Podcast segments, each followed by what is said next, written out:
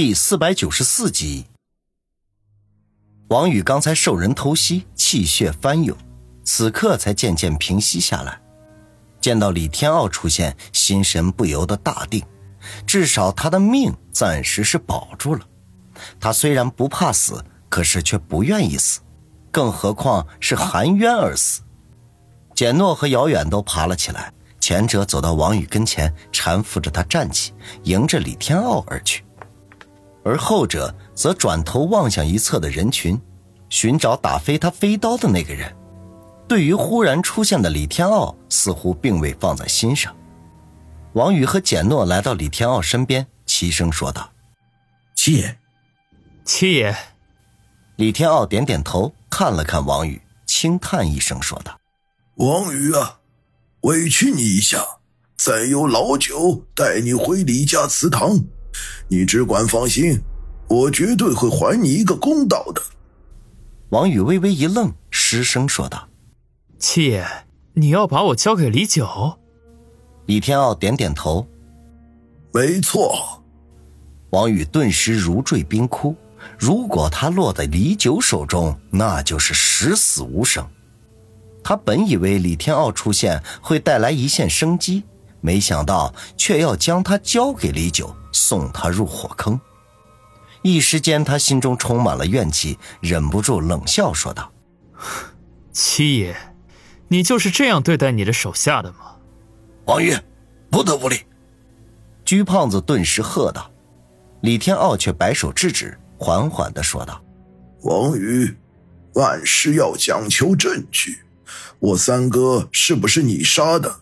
目前尚无定论。就算你是我的人。”我也绝不会偏袒半分。如果是你杀的，杀人偿命，我必秉公办理；如果不是你杀的，谁要敢碰你一根汗毛，我李天傲势必以牙还牙，以眼还眼。他说最后这句话的时候，目光已经越过王宇，投向坦克上面的李九的身上。李九嘿嘿干笑两声：“嘿嘿，七哥。”你这是在警告我吗？李天傲并未回避，而是淡淡的说道：“你可以这么理解，你知道我的性格。”李九嘴角抽搐了一下，森然的说：“好。”然后拿出对讲机，大声说道：“过来四个人，把王宇绑起来。”他话音刚落。坦克后面的一辆装甲车里，就跳下四名穿着草绿军装的士兵，迈着整齐的步伐向王宇这边而来。李天傲眉头一皱，声音变得有些冰冷：“老九，你居然和军方有来往？难道你忘记了家族的规矩吗？”李九冷笑两声，对李天傲的质问不置可否。王宇心中一阵的失望，看样子。李天傲是打定主意要把他交给李九了，他深吸一口气，推开搀扶着他的简诺，再也不看李天傲几人，转过身去，将匕首横于胸前，目不转睛地盯着那四名快步而来的士兵，冷冷地说道：“想要抓我，就先问问我手中的匕首同不同意。”那四名士兵年纪都不大，一看就是新兵蛋子。被王宇的气势给吓了一跳，不约而同的停住了脚步。王宇，你敢违抗七爷的命令？鞠胖子见状怒喝道。王宇没有回头，说道：“曲老大，如果你也想要抓我，就让你的人出手吧。”鞠胖子急得一跺脚：“王宇，你犯什么糊涂？难道你没听见七爷说吗？没人敢动你！”王宇嘿笑一声：“七爷的话我信，可是李九的话连鬼都不信。”王宇，你……鞠胖子一时间不知道该如何是好。坦克上的李九却哈哈大笑了起来：“哈哈哈哈哈！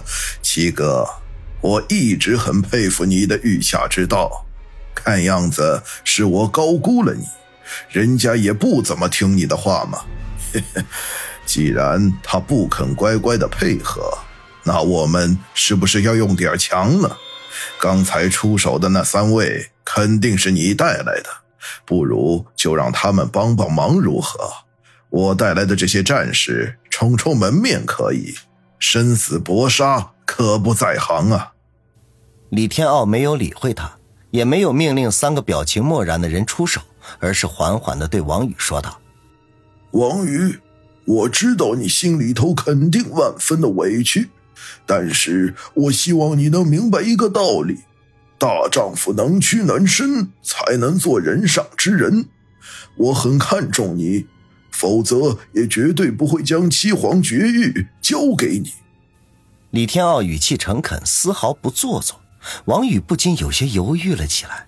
其实他心知肚明，就算他此刻反抗，那也是无济于事。以他一人之力，如何对抗面前的千军万马？他并非不相信李天傲的话，而是对李九没有任何的信心。这个人如果在半路上对他痛下杀手，李天傲也无可奈何。那李家的规矩对李九没有那么多的约束力。王宇，七爷都这么说了，你难道还想抵抗吗？你放心，如果李九真的敢动你，我鞠胖子就算是拼上身家性命，也会为你讨回公道的。鞠胖子见王宇露出犹豫之色来，便打铁趁热。王宇缓缓地吐了口气，将横在胸前的匕首慢慢地放下，惨笑说道：“看来我今天只能束手就擒了。早知道是这样的结果，我又何必千里逃亡呢？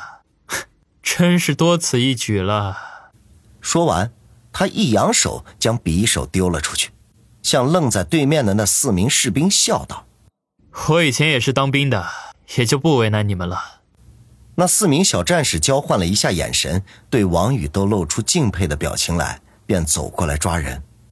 没想到就在这个时候，李天傲忽然一摆手，说道：“等等！”大家都是一愣，露出不明所以的神色。李九不耐烦的说道：“七哥。”你是想要反悔吗？这可不像你的风格。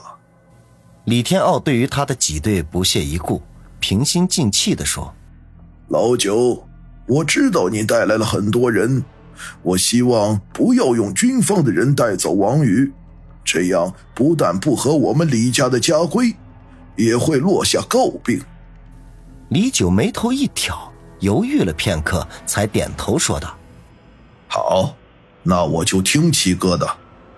说完，环顾了一下周围，最后目光落在不远处的一拨人身上。就你们吧，过去把王宇抓过来。那拨人有十几个，穿着打扮都是十分的平常，一看上去根本就不像是道上的人物。他们没有任何的迟疑，立刻从中走出来两人，大步流星的奔着王宇而来。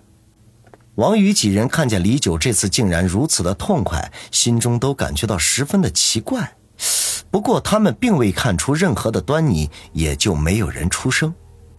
就在那两个人眼看就走到王宇跟前的时候，先前阻止王宇要狙杀李九的那三个人却动了，诡异的挡在王宇的身前，异口同声的说：“七爷，他们是天一堂的杀手。”那两个人先是一愣。然后十分默契的出手，砰砰砰，双方瞬间对了数拳，发出剧烈的闷响。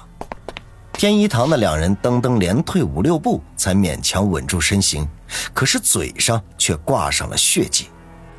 当中王宇面前的三人则是纹丝未动，身上的衣服鼓得如同充气的皮球，随着他们对拳的结束，正缓缓地瘪了下去。老九。你这是什么意思？骤变突生，李天傲原本平静无波的脸上终于起了变化，怒声问道。李九却打了一个哈哈，耸耸肩说道：“七哥，你不是说让我用自己的人吗？我是天一堂的背后老板，我派他们抓人，难道有什么不对吗？”他此言一出，顿时哗然。尤其是王宇几人都是面面相觑，谁也没有想到李九居然是天一堂的幕后老板，怪不得他们对王宇的追杀锲而不舍，不惜折损好手也不放弃。感情这是李九自己的买卖，那自然是想怎么用那就怎么用了。吃惊之余，王宇想到了另外一件事，那就是何梅曾经说过，一开始天一堂并没有把他放在心上，完全当成了一个普通的目标对待。